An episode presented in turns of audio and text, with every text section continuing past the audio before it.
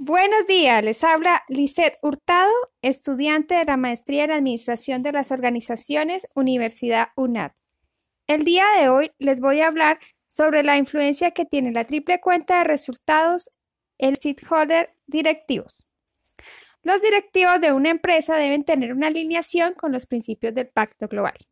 En cuanto a derechos humanos, las empresas deben apoyar y respetar la protección de los derechos humanos fundamentales reconocidos universalmente dentro de su ámbito de influencia. Los directivos deben asegurar en su gestión que sus empresas no sean cómplices de la vulneración de los derechos humanos. En cuanto a estándares laborales, las empresas deben apoyar la libertad de asociación, el reconocimiento efectivo del derecho a la negociación colectiva. Los directivos deben apoyar la eliminación de toda forma de trabajo forzoso o realizado bajo coacción, así como apoyar la abolición de las prácticas de discriminación en el empleo y la ocupación.